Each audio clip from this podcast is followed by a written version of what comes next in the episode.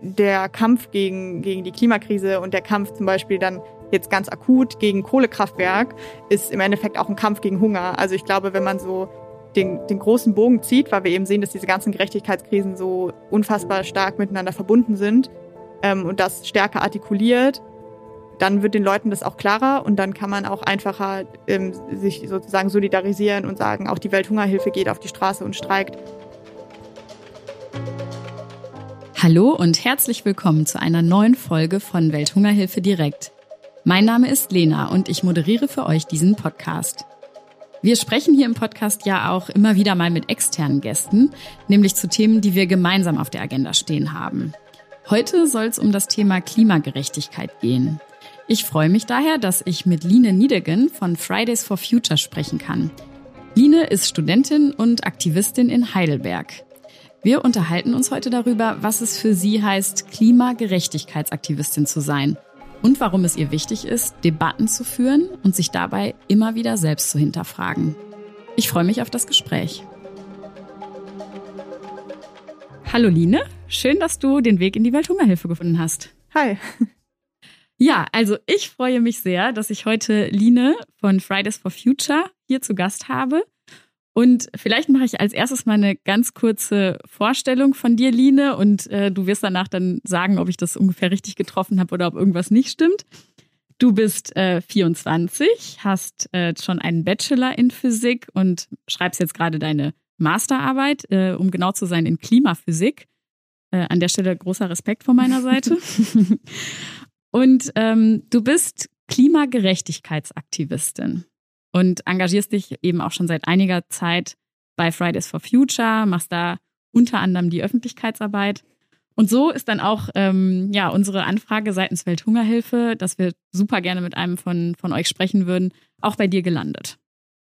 Ähm, zur Vorstellung, habe ich da irgendwas übersehen, was noch äh, wichtig zu nennen wäre?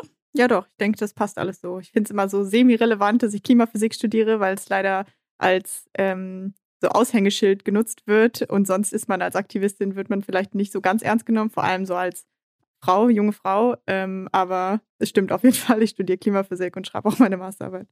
Okay, ja, das kann ich nachvollziehen. Ähm, seit wann genau bist du bei Fridays for Future? Jetzt seit ziemlich genau, also fast zwei Jahren würde ich sagen. Ähm, also das erste Mal auf dem Streik war ich beim ersten globalen Klimastreik am 15. März 2019 in Köln tatsächlich noch. Und dann bin ich nach Heidelberg gezogen, wo ich dann eben im April meinen Master angefangen habe und habe dann auch sofort angefangen, damit zu organisieren, weil ich war in Köln auf dem Streik so begeistert und habe mir gedacht, genau das, was sie da vorne machen, will ich auch sagen. Ähm, das ist ganz lustig. Ich habe neulich auf meinem Handy ein Video gefunden von dem Tag und da hört man eine Rede im Hintergrund von einer Freundin von mir mittlerweile, weil wir viel zusammengearbeitet haben mittlerweile, aber ich sie damals natürlich nicht kannte und ich das da erst festgestellt habe, dass sie damals eine Rede gehalten hat. Was genau hat dich damals so begeistert? Ja, ich war schon, also vorher schon mal bei Greenpeace irgendwie aktiv oder war immer schon so meiner Meinung nach irgendwie politisch oder auch ökologisch interessiert. Ähm, war 2018 viel im Hambacher Wald und aber habe mich immer gefragt, wieso, wieso passiert jetzt nicht endlich was? Und dann tatsächlich an diesem Tag hatte ich so das Gefühl, so jetzt geht's richtig los. Also ich habe das vorher auch schon beobachtet mit Greta und als ich gehört habe von ihrem Schulstreik äh, 2018, habe ich mich gefragt, wieso habe ich das nicht gemacht, als ich 15 war? Ähm, und dann passiert es endlich und es gibt so hunderttausende Menschen, vor allem junge Menschen, die sagen, jetzt reicht's. Ähm, was, was wollt ihr uns hier eigentlich erzählen? Wir, wir, wir fangen den Wandel jetzt quasi selber an. Und am, an dem Tag eben, wo dieser erste globale Klimastreik war, dass so die die größten Demos jemals, so mit so kurzer Vorbereitungszeit auch. Ähm, da bin ich morgens aufgewacht um sieben oder acht, um, weil ich richtig früh da sein wollte, weil es, ich wusste, es wird bestimmt total voll. Ähm, und habe schon so Videos gesehen aus Australien, Neuseeland, von den Philippinen, aus Indien, wo die Leute alle schon gestreikt hatten. Und das war so ein richtiger Moment, wo ich gemerkt habe, so jetzt geht es auch nicht mehr zurück. Wenn du da jetzt heute drauf zurückschaust, ist seitdem denn auch viel nach vorne gegangen? Also ich würde sagen, in, in, von Seiten der globalen Bewegung, die für äh, Klimagerechtigkeit steht, auf jeden Fall. Also es gab, also es gibt jetzt einfach eine grundlegend groß organisierte Klimabewegung auf der ganzen Welt. Ähm, aber politisch gesehen hat sich nicht so viel bewegt. Also Es ist sehr ernüchternd, also vor allem dann natürlich im September 2019 zu sehen gewesen. Durch Corona alles jetzt nochmal mehr ausgebremst worden, zur Seite geschoben. Es wird kaum berichtet. Es wird kaum drüber gesprochen. Es wird so vertagt, als würde es, als hätten wir die Zeit dazu. Ähm, und da merkt man, viele sagen zwar, also selbst die CDU muss mittlerweile sagen, ja klar ist Klima ein Thema für uns, aber so wirklich dass Maßnahmen gefolgt sind, sehen wir nicht. Und wir sehen jetzt auch, dass jetzt mit der anstehenden Bundestagswahl hat man das Gefühl, bis dahin passiert eh nichts mehr. Und das kann einfach nicht sein in einer globalen Krise, in der wir eben stecken. Du hast ja eben erwähnt, dass du dich immer schon so für, ja, für ökologische Themen, für, für Umwelt, für Politik und ähnliches interessiert hast. Was ist es, was dich antreibt? Wo kommt das her? Das ist, ich, also, hm, spannende Frage. Ich weiß auch nicht, ob ich die jemals so ganz beantworten kann. Ich glaube, es ist so ein einerseits ein großes so Gerechtigkeitsbedürfnis, ähm, andererseits auch eine, ähm, eine Form von, ich möchte meine eigenen Privilegien, die ich vielleicht habe, auch nutzen, um eben ähm, dagegen anzukämpfen, dass es Menschen gibt, die diese Privilegien nicht haben oder dass es eben so ungleich verteilt ist. Ähm, oder auch allein das Wissen darüber zu nutzen, also was es für Ungerechtigkeiten gibt, um darauf aufmerksam zu machen, und die Menschen ähm, quasi sehen, also dass den Menschen bewusster wird, was überhaupt unser Leben auf dieser Welt bewirkt oder eben auch zerstört. Ich glaube, es ist ja so, dass ähm, wenn man mit jemandem von Fridays for Future spricht, so wie ich das jetzt tue, dass man immer sofort beim Thema Klima ist. Ganz unisono, alles klar, wir reden jetzt über Klima und wir machen die Leute aufmerksam auf den Klimawandel und äh, streuen das irgendwie noch mehr, dass es da einfach ein, nicht nur einen Anlass gibt, sondern ein riesengroßes Problem. Du nennst dich ganz bewusst Klimagerechtigkeitsaktivistin und hast auch gerade ja schon angesprochen, dass dir das Thema Gerechtigkeit so am Herzen liegt. Wie hängt das zusammen? Warum ist dieses Gerechtigkeitsthema für dich so groß? Wir haben gesehen, auch jetzt seit Fridays for Future angefangen hat, es ging viel um dieses, ähm, diese Idee von ihr klaut uns unsere Zukunft. Und das ist zwar einerseits richtig und das stimmt und wir werden erst in Zukunft wirklich stark in Deutschland von der Klimakrise betroffen sein oder in vielen industrialisierten Ländern.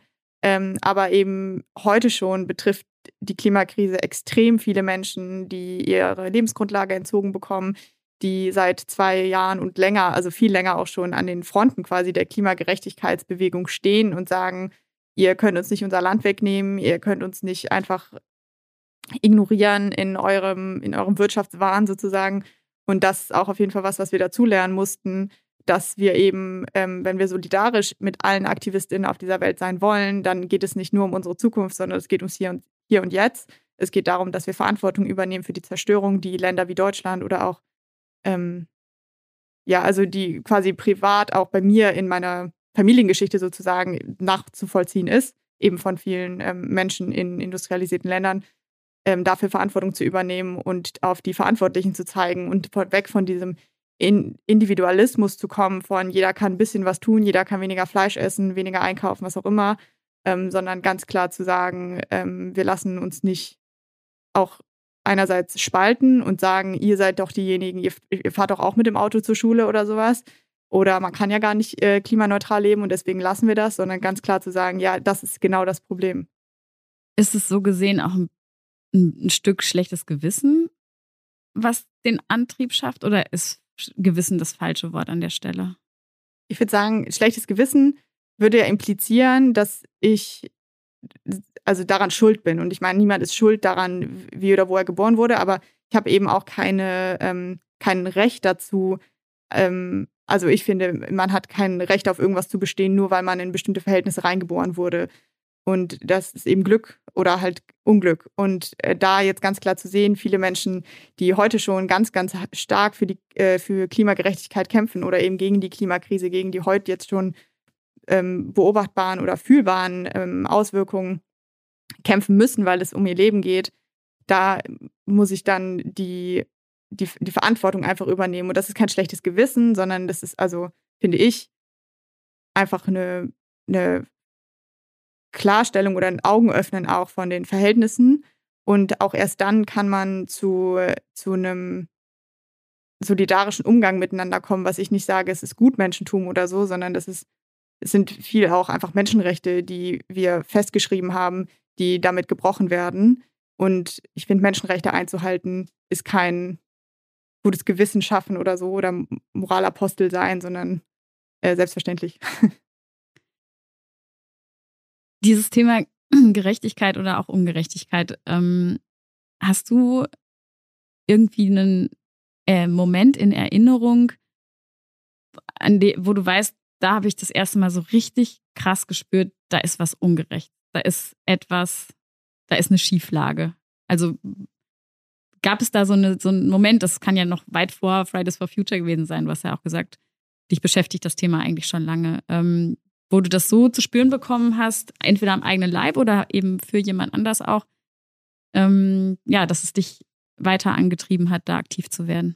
Also ich glaube, das erste Mal, dass ich wirklich das Gefühl hatte, hier stimmt in diesem System irgendwas nicht, war im Sommer 2018 im Hambacher Forst, wo eben jemand verunglückt ist bei den Räumungsarbeiten durch die Polizei und gestorben ist im Wald. Da war ich auch dort und bin danach im Zug jemandem begegnet, der auch vor Ort bei der Unfallstelle war und mit ihm habe ich mich lange unterhalten und dieses Gespräch ist mir sehr, sehr stark im Gedächtnis geblieben. Es hat mich, also so ein Augenzeugenbericht von einem ja, Tod ähm, zu hören. Und dann war ich am nächsten Tag wieder da.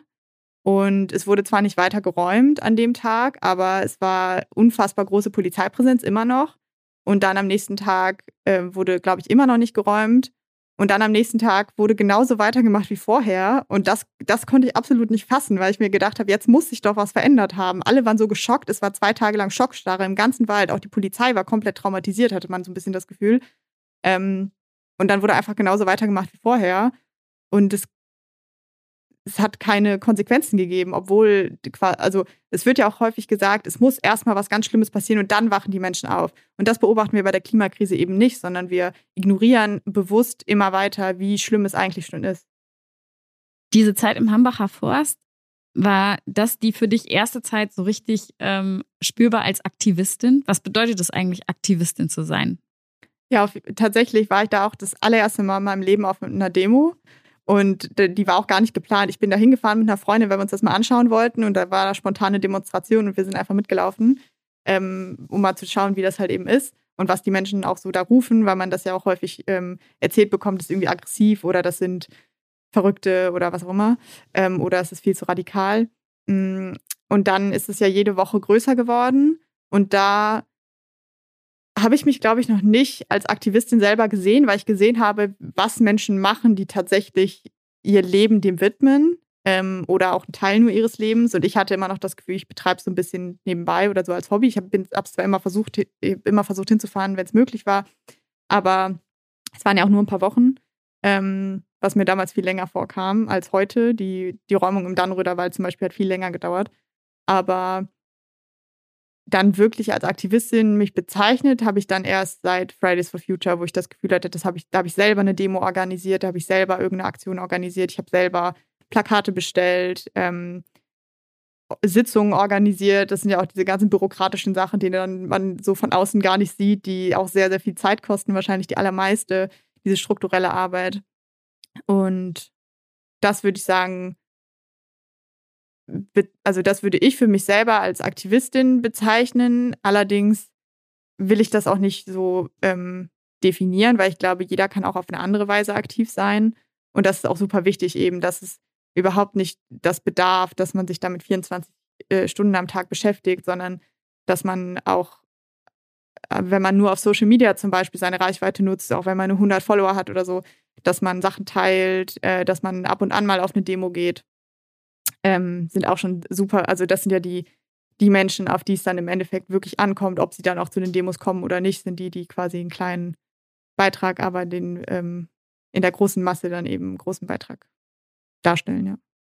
Reflektierst du denn irgendwie durch diese ganze permanente Auseinandersetzung mit diesem großen, schwerwiegenden Thema, reflektierst du da dein eigenes äh, Tun, Handeln, Denken nicht noch viel mehr als vielleicht schon zuvor. Also ich frage mich, ist man irgendwann so, kommt man aus dieser Reflexionsaktivismus-Schleife auch manchmal nochmal raus, um irgendwie neue Kraft zu tanken oder? ziehst du daraus Kraft? Kann ja auch sein. Mhm, ich glaube, also diese, diese Reflexion von, was bewirke ich eigentlich selber, hat sich ver verändert von so einem individuellen Level von, was kaufe ich ein, was esse ich, was irgendwie, ähm, ja, welche Suchmaschine benutze ich im Internet oder so, hat sich geändert zu so einer politischen Ebene. Wie betreiben wir politischen Aktivismus, dass er eben nachhaltig erstens psychisch funktioniert, dass wir daran nicht irgendwie durchbrennen oder so. Und aber auch für, für eben alle, der antidiskriminierend ist, der ganz klare ähm, gesamtgesellschaftliche Ansprüche hat, ohne problematische Stereotypen immer wieder auch zu, ähm, zu reproduzieren, unsere eigenen problematischen Strukturen zu hinterfragen. Und das ist natürlich sehr anstrengend und es endet dann aber häufig dann aber auch wieder in so, einem, in so einer persönlichen Reflexion so, wieso habe ich eigentlich bestimmte Denkmuster, die ich dann eben auch in meinen Aktivismus bringe.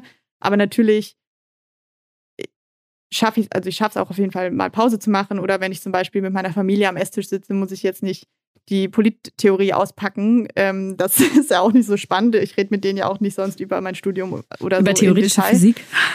Genau.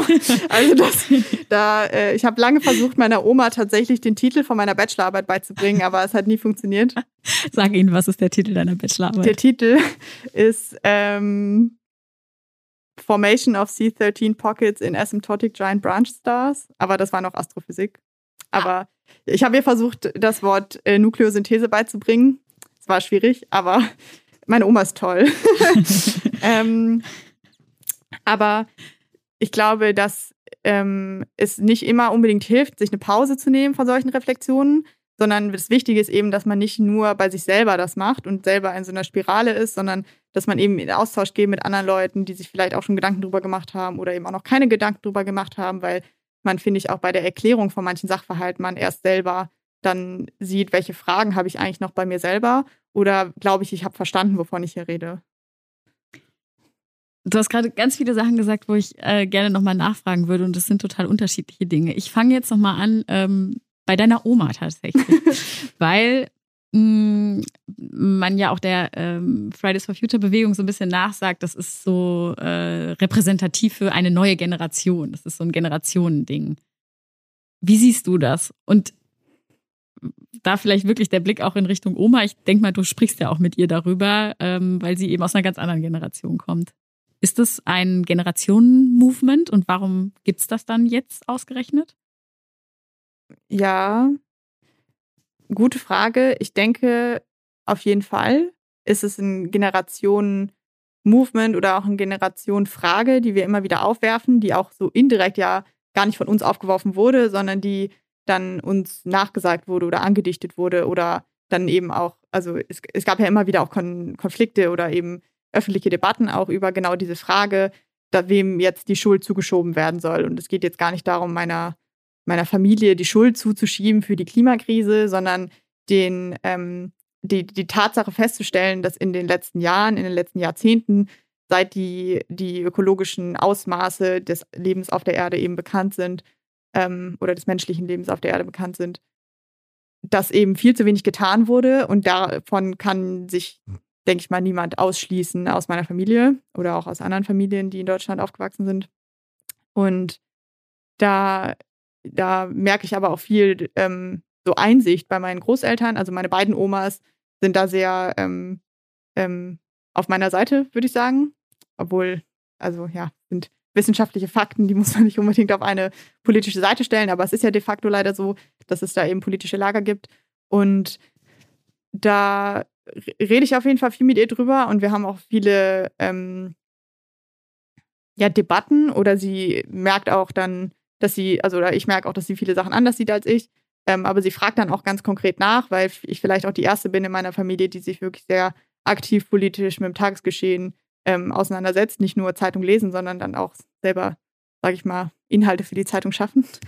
Ähm, und da dann ist mittlerweile relativ ähm, guten Diskurs auch, würde ich sagen, in meiner Familie gibt. Ich kann mir aber vorstellen, dass es bei anderen Menschen, die jünger sind als ich, deutlich schwieriger ist. Also ich habe da vielleicht ein ganz gutes Standing in meiner Familie. Ähm, ich bin aber jetzt auch nicht erst 16 und gehe noch in die Schule. Ich glaube, dass es bei Freundinnen von mir, die jünger sind, ähm, schwieriger ist, solche Debatten zu führen. Aber andererseits auch vielleicht die Bereitschaft, wenn man noch zum Beispiel zu Hause wohnt. Und dann, dann ist man ja auch eher gezwungen, solche Debatten wirklich auszutragen und zu, äh, zu Lösungen zu kommen. Zum Beispiel, was gibt es an Weihnachten zu essen oder so? Das ist ja eine irgendwie häufig problematische Frage leider. Und ähm, dass man da auf jeden Fall auch einen Wandel beobachtet, dass es sehr, eine sehr große Bereitschaft gibt, ähm, von allen Generationen zu handeln und ja, Verantwortung zu übernehmen, zumindest in dem kleinen Maße, wie es eben zu Hause geht. Ähm, dann hattest du gerade eben ja schon viel über das Thema auch so äh, Selbstreflexion, Reflexion oder auch Kritik gesprochen. Und ich habe, ähm, weiß nicht, ich glaube, das steht irgendwo bei dir auf deinem Insta-Kanal, da hab, hast du geschrieben oder ihr mit ein paar Freundinnen, wir teilen, was wir gut finden, aber wir machen auch Fehler. Das fand ich irgendwie super entgegenkommend oder ja, aufrichtig. Wo würdest du sagen, passieren euch immer mal wieder Fehler und ihr lernt dann draus?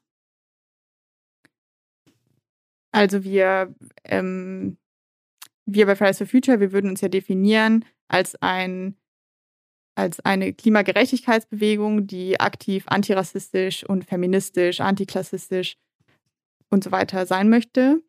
An, und da eben viele Menschen von uns von verschiedenen Diskriminierungsarten nicht betroffen sind. Also ich bin zum Beispiel nicht von Rassismus betroffen, weil ich eben weiß bin.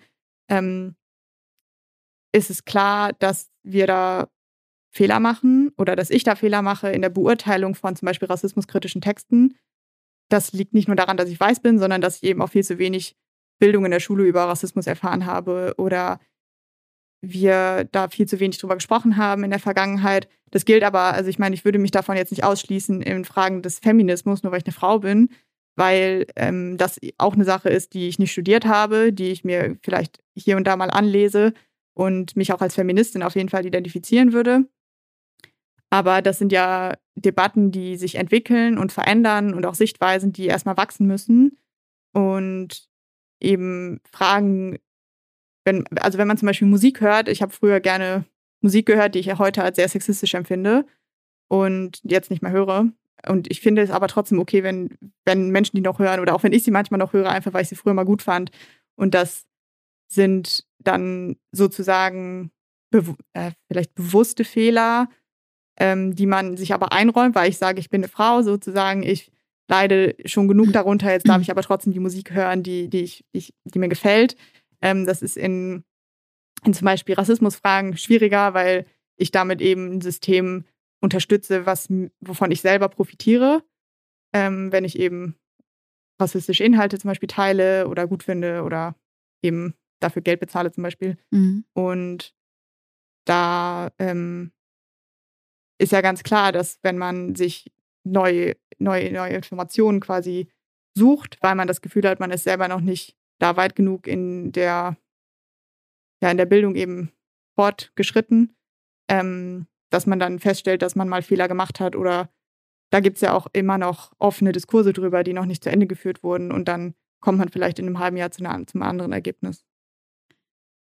Du hast gerade viele ähm, wichtige Worte genannt, wo ich glaube ich jetzt auch nochmal mit dir genauer darauf eingehen wollen würde, was, was im Kern du dahinter verstehst, wenn ihr, wenn ihr sagt, antirassistische Klimagerechtigkeit beispielsweise. Ähm, aber vielleicht mal so als Einstieg. Äh, ich kann mir vorstellen, dass um Diskriminierungsfragen überhaupt verstehen zu wollen, begreifen zu wollen, sich denen nähern zu wollen, ja ein Diskurs wichtig ist mit denjenigen, die Diskriminierung erfahren. Wie gestaltet ihr das? Ja, also ich meine, es gibt Fridays for Future ist zwar eine weiß dominierte Bewegung, aber es gibt auch Menschen bei Fridays for Future, die BIPOC sind, also sind schwarz, äh, Indigene oder eben People of Color. Und die ähm, haben, die, denen ist, denen ist von Anfang an wahrscheinlich, wie sie das häufig erleben, die Rolle zugekommen, dass sie auf Rassismus hinweisen mussten, weil es sonst niemand getan hat. Und dann ähm, Debatten ausbrechen, die es vorher nicht genug gab. Und dann ähm, klar gemacht wird, eigentlich müssten wir das nicht machen, weil es können, kann eigentlich nicht unsere Aufgabe sein, euch auf eure Fehler sozusagen hinzuweisen. Aber wir machen das jetzt, weil wir auch Teil von Fridays for Future sein und bleiben wollen und quasi an diese große Bewegung glauben. Und es, wir quasi jetzt die, ähm, ja, wir hoffen, dass es eben sich noch verändern kann und quasi die Hoffnung noch nicht aufgegeben haben bei Fridays for Future. Und dann immer wieder die Gespräche quasi erzwungen werden mussten am Anfang. Ähm, und das manchmal auf jeden Fall heute auch noch so ist. Und mittlerweile es aber auch eine Vernetzung gibt, zum Beispiel von weißen Aktivistinnen und ähm, BIPOC-AktivistInnen, die zusammen versuchen, zum Beispiel Fridays for Future aktiv antirassistisch zu gestalten. Und das fängt eben auf ganz einfachen Bildungsleveln an, weil viele Menschen eben in, nie in der Schule über Diskriminierung sprechen oder, oder auch nicht, wie man eben damit umzugehen hat oder damit eben umgehen kann. Was sind gute Quellen, wo man sich informieren kann? Wenn man zum Beispiel auch bei manchen Sachen nicht weiß, was würde ich jetzt dazu sagen? Oder ich weiß vielleicht gar nicht, ob das jetzt eine problematische Aussage ist, die Stereotype äh, reproduziert, dann sollte ich vielleicht nicht sagen, nee, das ist nicht rassistisch, sondern dann sollte ich mich vielleicht erstmal informieren. Das sind ja so ganz basic Steps. Und da, ja, da arbeiten wir dran. Und da muss man dann immer schauen, wann ist jetzt quasi ein Gespräch oder auch eine, eine Nachfrage sinnvoll. Ähm, also zum Beispiel, der, wenn man Rassismus oder Diskriminierung allgemein direkt beobachtet, dann ist es ja immer wichtig, die Person, die von der Diskriminierung betroffen ist, zuerst in in Schutz zu nehmen sozusagen oder zu fragen, was, was brauchst du, was, was wünschst du dir und nicht nur auf die Person, die die Diskriminierung ausübt, irgendwie zu gehen und sagen, hey, was, was soll das, sondern sich darum zu kümmern, dass die Person quasi sicher ist. Und das sind ja alles so Sachen, die ähm, wir noch lernen. Und da glaube ich, gibt, also kann ich jetzt auch kein Patentrezept für geben, wie man solche Gespräche angehen sollte. Mhm. Und äh, es gibt sicherlich auch kein Patentrezept oder keine Patentlösung für die Frage, wie sieht denn antirassistische Klimagerechtigkeit aus? Aber vielleicht kannst du uns den Begriff trotzdem ein bisschen näher bringen. Also ich finde, es hat zwei Komponenten.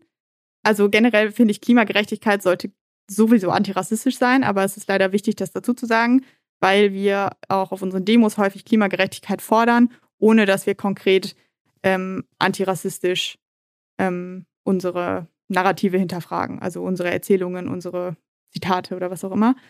Und da finde ich, dass eben bei dieser antirassistischen Klimagerechtigkeit es zwei Ebenen gibt. Einmal die der globalen Gerechtigkeit, dass man sieht, die Klimakrise an sich ist unglaublich rassistisch. Menschen, die nicht zur Klimakrise beigetragen haben, müssen sie am allermeisten zu spüren bekommen, sind hauptsächlich People of Color, ähm, Black, also BIPOC. Und die kämpfen auch seit Jahrhunderten schon quasi gegen äh, Kolonialkräfte, die Länder ausbeuten, die die Menschen ausbeuten. Und das wird häufig eben nicht sichtbar gemacht. Also erstens, dieser Kampf wird nicht sichtbar gemacht, aber auch das, das Leid zählt gefühlt nicht so stark, weil es eben nicht in Europa, in Deutschland in, oder in, eben in USA, Kanada passiert. Und das ist die, die, eine, ähm, die eine rassistische Komponente der Klimakrise. Und das andere Problem ist eben die, die rassistische Komponente in der westlichen Klimabewegung oder in unserer Klimabewegung, die ich gerne als eine Klimagerechtigkeitsbewegung ansehen würde, die sich aber häufig eben oder die, die ja auch erst so groß geworden ist, weil ein weißes Mädchen sich in Schweden vor ein Parlament gesetzt hat, obwohl es seit, seit weiß ich nicht wie lange schon Menschen gibt, die ähm, sich gegen die Klimakrise einsetzen, die eben nicht gehört wurden, die nicht an den, den Entscheidungstischen saßen, die auf Klimakonferenzen vielleicht mal ähm, hingestellt wurden, um zu zeigen, ja, die Klimakrise gibt es jetzt auch schon, aber nicht wirklich diejenigen waren, die eben Entscheidungen treffen durften und eben auch die Deutungshoheit über die Klimakrise zu haben, sondern es sind dann irgendwie die G7, die G8, was auch immer, die sagen, wir sind die Industrienation und wir müssen uns überlegen, wie können wir unseren angeblichen Wohlstand erhalten. Und da sieht man eben, dass es unheimlich wichtig ist, in unserer Bewegung diese Strukturen, die dafür sorgen, dass es eben so ist, dass die Medienaufmerksamkeit deutlich stärker ist, wenn eben weiße Menschen hier demonstrieren, als wenn woanders demonstriert wird, dass wir das hinterfragen, woran das liegt und das auch anprangern und kritisieren und eben ähm, internationale Solidarität in unserer Bewegung zeigen. Genau. Ich hoffe, es war verständlich. ja, äh, auf jeden Fall. Ich, äh, das ist so, wenn du sprichst, dann kommen mir sofort weitere Fragen und ich glaube, in verschiedene Richtungen ähm, kann man das, was du sagst, echt noch, ähm, ja, noch kann man noch weitergehen. Jetzt an dem Punkt wäre es für mich natürlich äh, super spannend zu wissen, oder du hast, du hast im Prinzip den globalen Süden angesprochen. Du hast die Menschen angesprochen, mit denen wir ja auch als Welthungerhilfe äh, am engsten zusammenarbeiten, weil unsere Projekte und Programme im globalen Süden äh, überwiegend stattfinden und da natürlich äh, genau die Menschen ähm, ja, versuchen zu unterstützen oder zu befähigen, die, du hast es gerade eben angesprochen, am meisten vom Klimawandel betroffen sind und ähm, ja, vermutlich am wenigsten dafür können. Ähm, wie, also ich würde gerne so ein bisschen gucken, gibt es Synergien zwischen jetzt konkret Fridays for Future und einer Organisation wie der Welthungerhilfe? Gibt es die schon oder könnte es die geben, um genau an der Stelle, die du gerade angesprochen hast, den Menschen im globalen Süden eine Stimme geben und ähm, äh, in, ja, gerecht in ihrem Sinne zu handeln, um das gemeinsam nach vorne zu bringen? Ja, da ist die, die Frage natürlich immer sehr, sehr groß. Wie kommt man davon weg, ähm, nur einzeln, also das Problem ja an einer, oder auch, ja, ich glaube, das Problem einer europäischen oder generell einer, einer deutschen Organisation ist es, dass man quasi dann eine Entscheidung treffen muss, wer bekommt jetzt die Stimme und man damit schon wieder schwierige ähm, Machtverhältnisse eben reproduziert. Aber das, also de facto ist die Macht halt eben da, wo wir hier dann viele ZuschauerInnen oder HörerInnen für so einen Podcast haben. Ähm, dass man natürlich nicht alle gleichzeitig in so einen Podcast setzen kann, ist klar. Ähm, aber wer entscheidet, das ist dann immer die Frage. Und ich glaube, grundlegend, bevor man anfängt, dann solche Fragen zu stellen, äh, wie kann man denen eine Stimme geben, sollte man ganz klar die eigene, äh, die eigene Organisation ähm, hinterfragen, beziehungsweise die Strukturen verändern.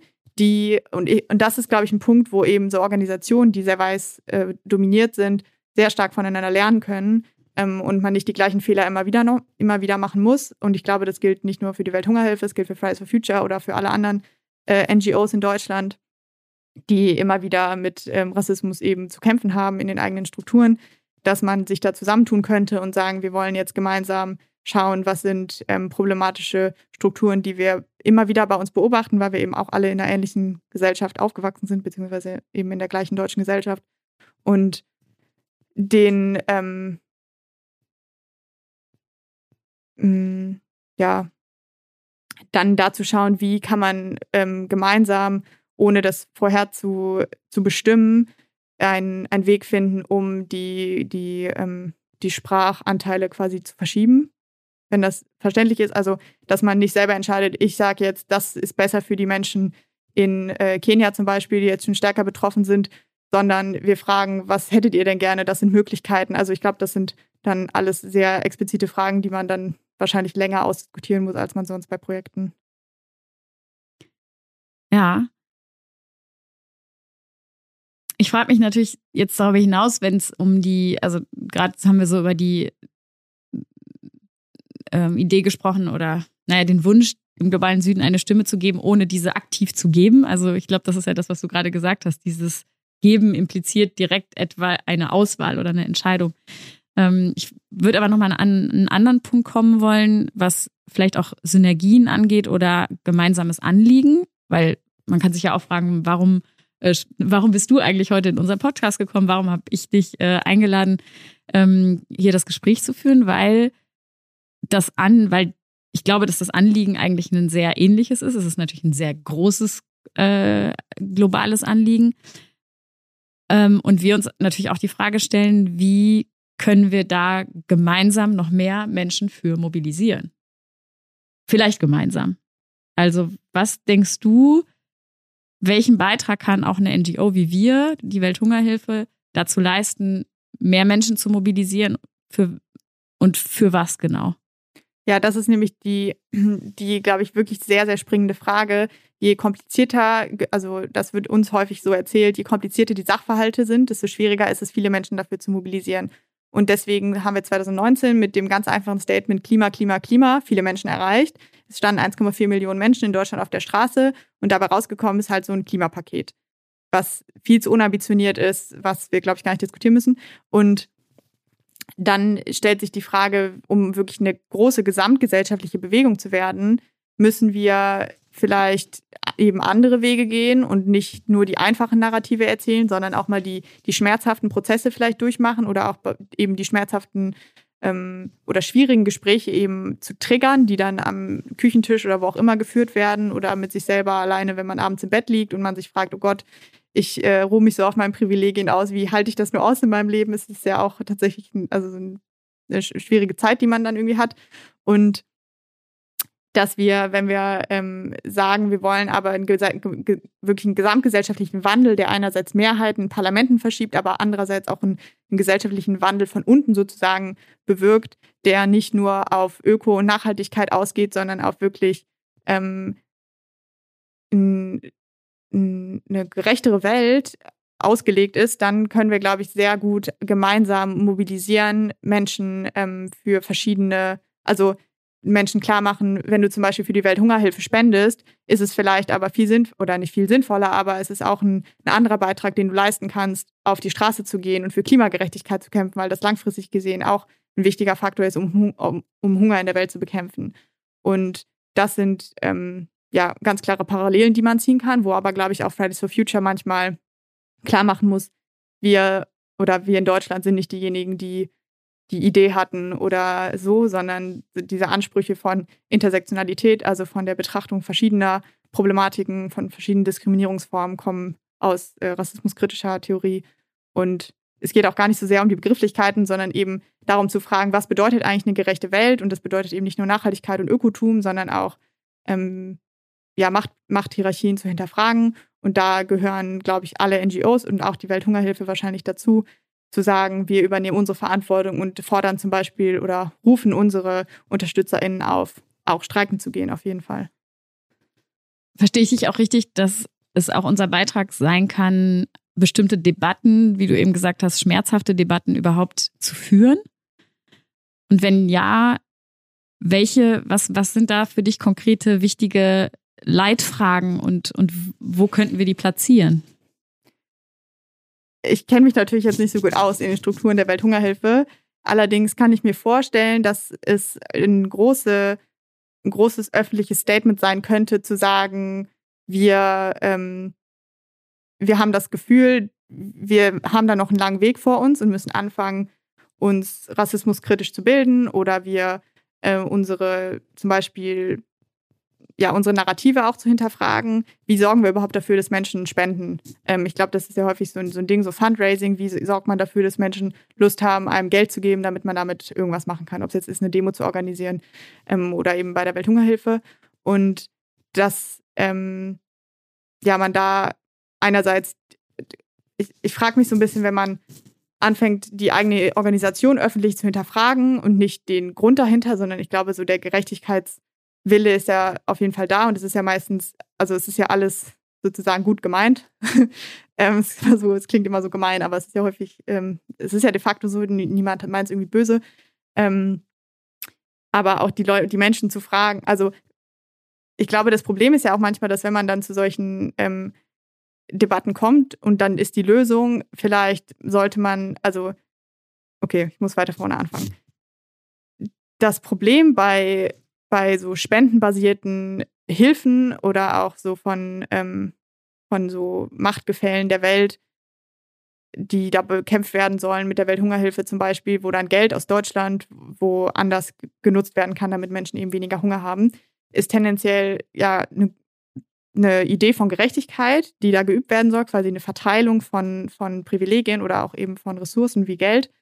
Ähm, die dann aber so in so einen Komplex quasi füttern kann, den viele Menschen in Deutschland, die so ein bisschen ihre Privilegien hinterfragen, sehen von ähm, ich habe so viel zu essen auf dem Tisch und also das ist ja auch dieses dieser typische Spruch, Spruch von wegen jetzt isst doch mal dein Teller auf, die Kinder in Afrika haben nichts zu essen oder sowas. Ich glaube, das kennen ja viele und das ist eben ein Narrativ, was nicht durchbrochen wird, wenn man wenn man Plakate macht, wo eben hungernde Kinder in afrikanischen Ländern dargestellt werden und nicht eben die quasi das Selbstempowerment von, ähm, ja, von eben kolonialisierten Staaten zu unterstützen. Und ich glaube, also da kann ich absolut nicht die, die Antwort zu geben, aber das sind Debatten, die man führen kann.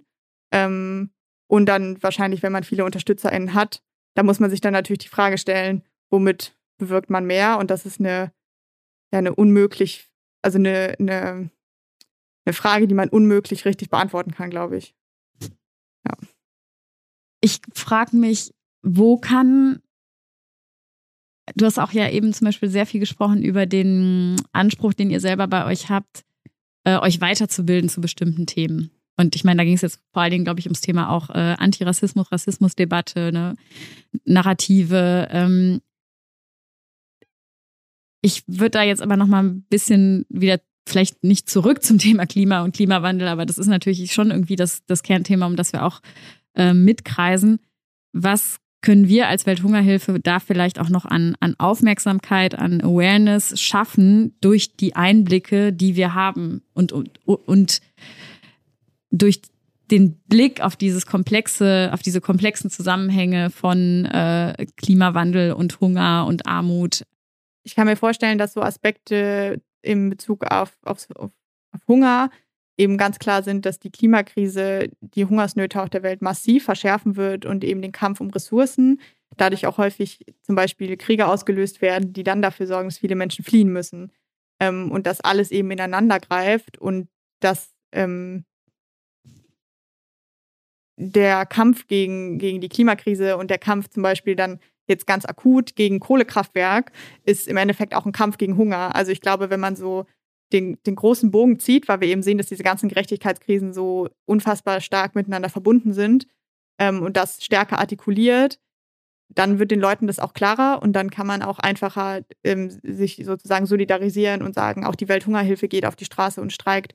Und wenn ihr nicht streiken gehen könnt, dann könnt ihr hier online ähm, da mitmachen oder euch da eintragen oder einen Appell unterzeichnen oder ähm, euch ein Video anschauen oder das weiterverbreiten oder eure Freundinnen aufrufen, mitzumachen, ähm, eigene Initiativen zu starten auch und eben diese Debatten zu führen. Mhm. Gibt es was ganz Konkretes, was du sagen würdest, das kann ähm, die Welthungerhilfe und ich weiß, du hast eben auch gesagt, so gut kennst du uns jetzt nicht, musst du auch nicht, aber was wir von euch, von Fridays for Future äh, lernen können oder abgucken können?